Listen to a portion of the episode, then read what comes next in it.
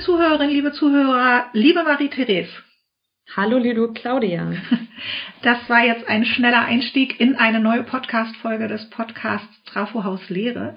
Heute mit der bisher einzigen äh, studentischen Trainerin des Hochschuldidaktischen Zentrums Sachsen. Und das freut mich sehr, weil wir werden noch einmal, wir hatten vor einigen Wochen schon eine Folge zum Thema studentische Partizipation und heute werde ich mit Marie-Therese Lewe über äh, Student as Partners reden und äh, was sie da im HDS bei uns macht, aber auch wie sie das selber in ihrer eigenen Lehre, in ihrem Masterstudiengang wahrnimmt. Wie immer gilt, wir halten es kurz. Eine halbe Stunde haben wir für das Thema. Aber das ist ja ein ganz guter Zeitumfang, um mal ein bisschen an der Oberfläche zu kratzen und bei einigen Fragen auch in die Tiefe zu gehen zu dem jeweiligen Thema, was wir uns immer setzen. Und heute ist es eben das Thema Student as Partners. Ja, was muss ich zur Vorrede noch sagen? Ich habe Marie-Therese eben schon ein bisschen vorgestellt. Sie ist bei uns studentische Mitarbeiterin seit Anfang 2019, glaube ich, ist äh, mal für die DGHD 19 Jahrestagung eingestiegen, die wir äh, hier in Leipzig damals noch in Präsenz mit ganz vielen Menschen ohne Abstandsregeln, ohne Hygienekonzept äh, durchgeführt haben und ist am HDS geblieben, aber mit ganz anderen Aufgaben. Und da werden wir gleich drauf äh, kommen. Und eigentlich, wenn sie nicht bei uns als studentische Trainerin unterwegs ist, äh, studiert sie Kulturwissenschaften im Master an der Universität Leipzig. Und ja, äh, Marie-Therese, ich würde dich erstmal bitten, dich ein bisschen vorzustellen, indem du uns berichtest, was dir an deinem Studium besonders gefällt und was für dich Studieren eigentlich ausmacht. Mhm. Ja, also ich glaube, ähm, bei mir ging es eigentlich schon ziemlich früh los, dass ich ähm, Bildung an sich, diesen riesigen Begriff, ähm, ja, super interessant fand. Also schon im Abitur mit äh, Pädagogik-LK ging dann weiter in meiner Ausbildung ähm, als Kauffrau für Bürokommunikation, wo ich dann auch mich schon eher so für ja psychologische und äh, Mitarbeiterinnenprozesse interessiert habe und ging dann über in den Start des Wirtschaftspsychologiestudiums an der Leuphana Universität in Lüneburg. Ja, das erste Semester an der Leuphana Universität ist eben noch so, ja, mit äh, Studierenden aus unterschiedlichen Disziplinen zusammen. Und da habe ich eben schon gemerkt, dass ein ganz wichtiger Punkt beim Studium für mich ist so die gesellschaftliche Verantwortung von Universitäten. Und da haben sich dann irgendwie für mich ziemlich viele Widersprüche aufgetan, so zwischen dem, was wir in Wirtschaftspsychologie gelernt haben, was so ziemlich viel Anhäufung von Wissen war, aber meiner Meinung nach so zu wenig kritisches Denken über das, was wir da machen. Ähm, genau, und deswegen habe ich dann zu Kulturwissenschaften gewechselt und äh, habe den Bachelor dann an der Leuphana abgeschlossen und bin dann äh, für den Master nach Leipzig gegangen, um so ein bisschen, ja, traditionelle, klassische philosophische Grundlagen nachzuholen. Und ich würde sagen, hier in Leipzig, ja, schätze ich total am Studium, dass ich immer wieder mein eigenes Denken herausfordere und ja, dass ich jetzt irgendwie durch die Tätigkeit beim Hochschuldidaktischen Zentrum, ja, mich wirklich eingehend mit dem großen Bereich der Bildung auseinandersetzen kann. Ja, und da bin ich auf jeden Fall dankbar, dass bei mir so Studium und Arbeit so ineinander greifen und da so schöne Sachen raus entstanden sind. Ach, das hört man natürlich gerne und da werden wir jetzt auch ein bisschen drüber reden. Ich hatte auch schon wieder total vergessen, dass Marie-Therese und ich auch noch teilen, dass wir beide äh, mit der Leuphana mal was zu tun hatten oder beide dort studiert haben. Ich allerdings noch in der Zeit, als sie noch einfach ganz schnöde Universität äh, Lüneburg hieß. Wir kommen jetzt aber zu unserem eigentlichen Thema, nämlich dem Thema äh, Student as Partners. Du bist gemeinsam mit Anita Seküra, macht ihr einen Kurs, der war eigentlich mal ganz klassisch geplant, in Präsenzkurs zu dem Thema, Studierende als Partner in der Lehre und Partnerinnen und dann, ich meine mich zu erinnern, war der auch irgendwie so geplant, der sollte so im Mai oder Juni letzten Jahres starten, erstmalig. Und dann habt ihr das alles in asynchrones Format geswitcht und komplett digital durchgeführt. Und ich fände es äh, als erstes irgendwie spannend, wenn du uns mal ein bisschen berichtest, äh, was das für ein Kurs ist und was ihr da macht. Mhm. Ja, schon mal ganz gut, dass du sagst, äh, ja, es war eigentlich in Präsenz geplant und wir mussten dann ähm, ja spontan umswitchen. Dann wurde es asynchron. Genau, Anita und ich haben den Kurs in erster Linie auch über Skype und per Mail geplant, ähm, haben uns kaum gesehen. Ähm, genau, und haben uns dann für dieses vierwöchige Format entschieden. Also insgesamt ist der Titel des Workshops ähm, Students as Partners, die Zusammenarbeit mit Studierenden neu denken.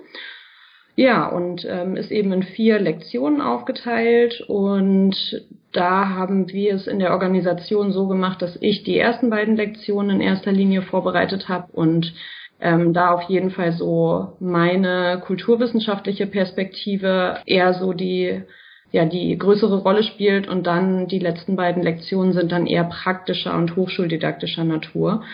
Und ja, in der Vorbereitung dieses Workshops haben Anita und ich schon gemerkt, dass wir uns mit unseren unterschiedlichen Perspektiven super ergänzen, unglaublich viel voneinander lernen und dass es aber auch ziemlich viel Zeit braucht, um sich so immer miteinander abzustimmen und so, aber das genau zum Prozess dazugehört.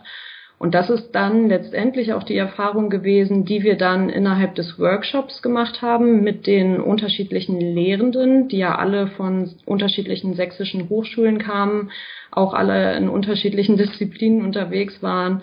Ja, so dass man halt da in den Diskussionen, die innerhalb des Workshops dann geführt wurden, einfach gemerkt hat, so, boah, hier kommen so viele unterschiedliche Perspektiven zusammen. Und es gibt so viel, wo man noch tiefer reingehen könnte und aber auch so viel Inspiration, die da irgendwie entstanden ist und die wirklich eher so dazu einlädt, daran weiterzuarbeiten und irgendwie diese Impulse aus dem Workshop ja mitzunehmen in den eigenen Alltag, in die ja Diskurse, in denen man so unterwegs ist und vor allem in die eigene Praxis. Und ja, so greift da irgendwie alles so ein bisschen zusammen, also sowohl die Organisation als auch die Durchführung des Workshops dann eben auch. Kannst du noch mal ein, zwei Beispiele nennen, was so, du hast ja gesagt, ne, die ersten beiden äh, Pakete verantwortest du mit kulturwissenschaftlichen Aspekten. Was ist da, hast du mal ein ganz konkretes Beispiel, was ihr da zum Beispiel macht? Mhm. Ähm, also in unserem Workshop geht es ganz klar um die Auseinandersetzung mit dem eigenen Standpunkt oder der eigenen Situierung. Ähm, das heißt, das ist der, ja, ich würde sagen, ja, vielleicht etwas anderes Start in diesem Workshop, dass man wirklich sich erstmal befragt, wo komme ich überhaupt her? Was haben meine Eltern gemacht? So, wie bin ich überhaupt an die, an die Hochschule gelangt? Oder was ist überhaupt der Grund, warum ich in dieser Disziplin gelandet bin? Das klingt erstmal recht offensichtlich, dass man so denkt, ja, ist doch selbstverständlich, des und deswegen, aber wenn man da mal weiter nachspürt, dann äh, findet man heraus, dass man äh, ja dass da schon viele Grundsteine eben ganz früh gelegt wurden ähm, für den Standpunkt, den man eben heute einnimmt. Und genau kulturwissenschaftlich ähm, würde ich da das situierte Wissen von Donna Haraway hervorheben. Das ist dann nämlich der ähm, Hauptbestandteil der zweiten Lektion. Die hat das situierte Wissen begründet. Und das ist für, für sie so ein ja, sie nennt es feministische Objektivität. Also es ist so ein ähm, bisschen anderer Begriff der Objektivität, der eben ganz viel mit der eigenen Situierung zusammenhängt. Also dass man erstmal sich selber befragt, was für Privilegien man mitbringt oder wie die eigene Perspektive begrenzt ist oder wodurch sie bedingt ist und das eben bei den eigenen Tätigkeiten in Lehre und Forschung mit einzubeziehen.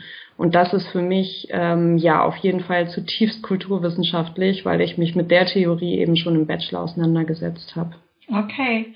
Und ich weiß, wir können jetzt nicht, und das ist ja auch überhaupt nicht unser Anspruch, den gesamten Workshop oder auch nur Teile des Workshops äh, hier in diesem Podcast abzubilden. Aber sag uns doch noch mal einen Satz, wie ihr dann den Shift hinbekommt von dem eigenen äh, Situativen der Lehrenden zu Studierende als Partner?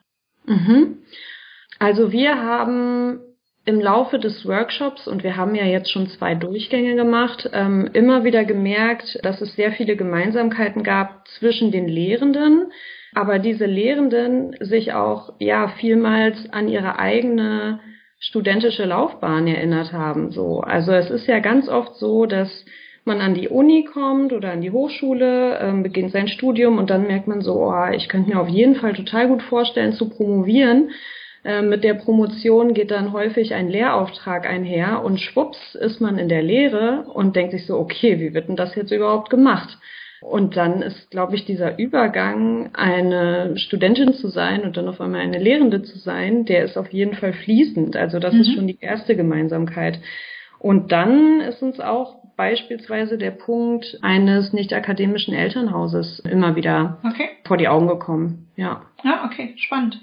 Jetzt würde ich noch mal einen viel größeren Schritt gehen, nämlich mal drauf zu kommen, äh, ach nee, ich muss erst noch kurz sagen, das ist jetzt vielleicht der genau richtige Zeitpunkt. Äh, der aufmerksame Zuhörer, die aufmerksame Zuhörerin hat gerade gesagt, na, es gab gehört, es gibt einen zweiten.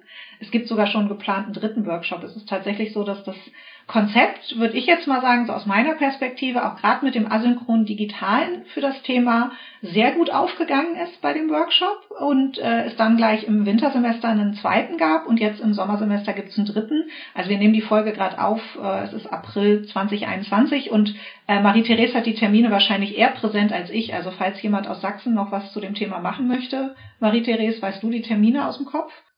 Äh, genau, also jetzt voraussichtlich vom 2.6. bis 3.7. wird der dritte Durchgang stattfinden. Also, sind noch ein paar Plätze frei. Äh, melden Sie sich gerne an, äh, falls Sie an dem Thema auch nach diesem Podcast Interesse haben. Und für alle, die, die diesen Podcast dann irgendwann erst in 22 oder 23 oder so hören, schauen Sie einfach auf die Webseite des HDS. Ich könnte mir sehr gut vorstellen, dass das schon auch weiterhin ein Dauerbrenner wird, denn Student as Partners ist ja jetzt nichts, äh, was äh, wir uns irgendwie ausgedacht haben. Ich habe das mitgenommen, vor allem, dass das in den USA und Kanada äh, seit einigen Jahren ein riesengroßes Thema ist. Wie machen wir Studierende mehr zum Partner in der Lehre? Wobei das häufig noch eher auch so Studierende machen irgendwie ein Referat und halten Workshop, also halten irgendwie einen Teil der, der Sitzung oder einen Teil eines Vortrages oder so, äh, was ja alles ziemlich cool ist, was es ja auch in vielen Studiengängen schon gibt. Aber für mich geht das Studierende wirklich als Partner zu sehen noch einen Schritt weiter. MTV, erlebst du das in der eigenen Lehre, also sowohl jetzt im Master als vielleicht auch im Bachelor, du als Studierende, bist du da immer Partner oder wie, wie bringst du dich auch selber als Partner ein? Weil das ist ja nicht nur ein Auftrag an die Lehrenden, sondern eigentlich ist Student is Partners ja auch ein großer Auftrag an die Studierenden. Mhm. Ja, da finde ich eigentlich den Titel des Werks ähm, oder der deutschen Übersetzung von äh, Donna Haraway's Werk ganz gut. Das heißt nämlich die Neuerfindung der Natur. Und auch in unserem Workshop haben wir es genannt, die Zusammenarbeit mit Studierenden neu denken, weil es geht eben nicht so einfach. Also es bedeutet wirklich, dass wir ganz grundlegend etwas an unseren Denk- und Handlungsformen ändern müssen. Und dass es äh, insgesamt überhaupt nicht einfach ist, äh, Studierende einfach einzubinden, weil da ja häufig das Stichwort Scheinpartizipation dann ein Problem ist. Das war auch in Anitas und meiner Zusammenarbeit immer wieder ein wichtiger Begriff ähm, weil man da sehr schnell reinrutscht, wenn man beispielsweise, wie du sagtest, ähm, sagt, okay, man macht Evo Evaluation mit Studierenden oder sie halten Referate oder ne, diese klassischen Methoden, die man da kennt. Ähm, darum geht es nicht. Es geht wirklich darum, dass man sich überlegt, wie können wir gemeinsam die Zusammenarbeit gestalten, ähm, wie kann ich meine eigene Lehre und meine eigene Forschung mit den Studierenden wirklich gemeinsam gestalten, wie kann ich auch meine eigene Rolle hinterfragen und anders ausleben. Und ich würde sagen, dass erst dadurch auch bei den Studierenden eine andere Hand und Handlungs- und Denkweise überhaupt möglich wird, weil ich auch merke, dass es bei mir ganz lange gedauert hat, bis ich überhaupt dieses Selbstbewusstsein erlangt habe, in einer Lehrveranstaltung wirklich zu partizipieren. Ähm, also es ist ja auch normal, dass man erstmal äh, in der Wissenschaft super überfordert ist mhm. ähm, mit allem, was man da so erfüllen muss. Und das gehört absolut dazu. Mm, aber da wirklich ähm, ja selbstbewusste Lehrende an der Seite zu haben, die einem da vertrauen und mit denen man da gemeinsam dran arbeitet, das äh, führt, glaube ich, dann schon dazu, dass man selbstbewusster wird und mh, mm, dementsprechend auch von seinem Mitspracherecht in Seminaren Gebrauch macht. Also ähm, ich merke jetzt schon, dass ich einfach kritischer bin in der Art und Weise, wie ich Seminare besuche oder wie wir da miteinander reden und versuche da schon immer mich selber auch aktiv einzubringen, weil ich ja auch weiß, wie es eben ist für Lehrende, die die Studierenden befragen, aber es kommt dann nichts von den Studierenden zurück und sowas. Das sind ja auf jeden Fall reale Probleme, denen sich irgendwie alle Lehrenden ausgesetzt fühlen. Ja, vielen Dank für die Ausführung. Was ich gerade auch äh, extrem spannend und wichtig fand, ist, dass du die Forschung auch erwähnt hast. Ne? Also dass es auch einen positiven Effekt auf die Forschung der Lehrenden haben kann, die Studierenden stärker in die Lehre mit einzubinden, die Studierenden stärker zu Partizipation anzuregen, weil sie dann vielleicht auch im besten Fall auch partizipativ mit dem Lehrenden äh, forschen oder der Lehrenden. Und ich finde, ähm, da wir ja häufig so dieses Abgleichen zwischen Lehre und Forschung haben oder auch zwischen den Aufgaben und äh, die Frage, wofür kriegt man die wissenschaftlichen Lorbeeren, finde ich, ist es ganz äh, spannend, auch bei diesem Thema von Anfang an das mitzudenken, dass Partizipation von Studierenden in der Lehre auch Effekte auf die Forschung hat. Das finde ich ist, ist ein ganz, ganz toller Ansatz. Kannst du was sagen zu den Rückmeldungen, die ihr so bekommt oder die, die du auch bekommst, jetzt gar nicht nur in dem Kurs, sondern auch, wenn du merkst, du bist eine engagiertere, stärker äh, partizipierende Studierende in, in, der, in der Lehre? Kriegst du da Rückmeldungen von äh, Kommilitonen? Kriegst du Rückmeldungen von Lehrenden? Ja, also ich musste wirklich ja, muss da schon so ein bisschen drüber nachdenken, aber ich glaube insgesamt nur positiv. Okay, gut. Also, ähm, ja, also für mich selber ist es manchmal in Seminaren so, dass ich so denke, oh, Marie-Therese, so jetzt stell doch mal einen Gang zurück, so, du musst nicht immer ähm, irgendwie überall dein, deine Meinung mit einbringen, mhm. so kannst auch die Dinge einfach mal akzeptieren und einfach mal ne, gucken, wie das so läuft. Ich habe aber auch oft die Rückmeldung bekommen, dass sich da andere total drüber gefreut haben und dann so sagten, ja, du hast voll recht, es war gut, dass du irgendwie gesagt hast, okay, äh, wir sollten jetzt erstmal alle ähm, in die Kamera sprechen, bevor wir hier irgendwas machen, damit ähm, irgendwie der Zugang äh, so ein bisschen leichter ist für alle. So ähm, genau, dass mir ich da bestärkt wurde oder auch in den Rückmeldungen zu unserem Workshop war es ähm, schon so, dass viele Lehrende sagten so, ja, das ist total gut irgendwie erstmal bei sich selber anzufangen und das wäre ja super, wenn wir das auch mit den Studierenden machen würden, weil das ist ja auch das, was das Studium ausmacht, dass man halt selber als Person sich für dieses Studium entschieden hat und das natürlich dann auch die intrinsische Motivation ist für das, was man da macht und auch langfristig so, okay, was will man damit erreichen? So ist dieses Studieren eben nur so ein Selbstzweck oder hat man da vielleicht auch höhere Ziele? Da spielt mhm. man als Person einfach eine Rolle. Ähm, genau, und deswegen würde ich da sagen, eher positive Rückmeldungen in verschiedensten Kontexten. Ja. Ja, also es zeigt sich ja auch daran, dass wir den Kurs jetzt zum dritten Mal und zum dritten Mal in Folge machen, dass wir im HDS auch sehr davon überzeugt sind, dass das ein spannender Ansatz ist. Und wir hoffen, dass wir demnächst neben Marie-Therese, äh, die sozusagen die Vorreiterin war, äh, mehr studentische Trainerinnen und Trainer auch am HDS haben werden, um auch in der Hochschuldidaktik diesen Switch Lernen von, also Lehrende lernen von Studierenden äh, und Mitstudierenden auch nochmal anders hinzubekommen und dort auch das mit der Partizipation der Studierenden auch in der Weiterbildung der Lehrenden nochmal auf ein anderes Level heben zu können. Kannst du was dazu sagen? Also jetzt habt ihr dieses, diesen Kurs ja bisher nur unter Pandemiebedingungen durchgeführt, aber wenn ich jetzt ganz platt frage, ist es vielleicht sogar ein Kurs, der im digitalen Raum besser funktioniert? Hm, gute Frage. Also Anita und ich haben viel darüber geredet, dass wir dieses asynchrone Format für uns super fanden, mhm. weil Anita und ich beide von uns behaupten würden, dass wir dann so ein bisschen Raum haben, um über bestimmte Dinge nachzudenken. Also wenn dann in den einzelnen Lektionen TeilnehmerInnen etwas geschrieben haben, dann hatten wir noch so ein bisschen Zeit, so zu überlegen, ah, okay, welcher theoretische Input wäre da jetzt interessant oder ne, man, man überlegt sich dann wirklich, okay, wie reagiere ich jetzt auf diesen Impuls? Mhm. Und das bedeutet natürlich, dass das ähm, ja ein ganz anderes Zusammenarbeiten ist, als wenn man jetzt äh, miteinander im Seminarraum sitzt. Also ja, es ist schwierig zu vergleichen. Ich hätte auf jeden Fall Lust, es nochmal in Präsenz auszuprobieren, weil das ist auch das, was ich gerade ja ganz Geisteswissenschaftlerin merke. Ähm, mir fehlt total diese ja, dieser Seminaraustausch, also mhm. dass man wirklich mit seinem eigenen Körper, mit anderen Körpern in einem Raum sitzt und äh, das erfährt und die Menschen sieht und Körpersprache sieht und ähm, direkt auf Diskussionsbeiträge reagieren muss und so. Das und es nach halt Hochschule riecht und nach Seminarraum ja, genau, riecht. Schlechte Luft. ja.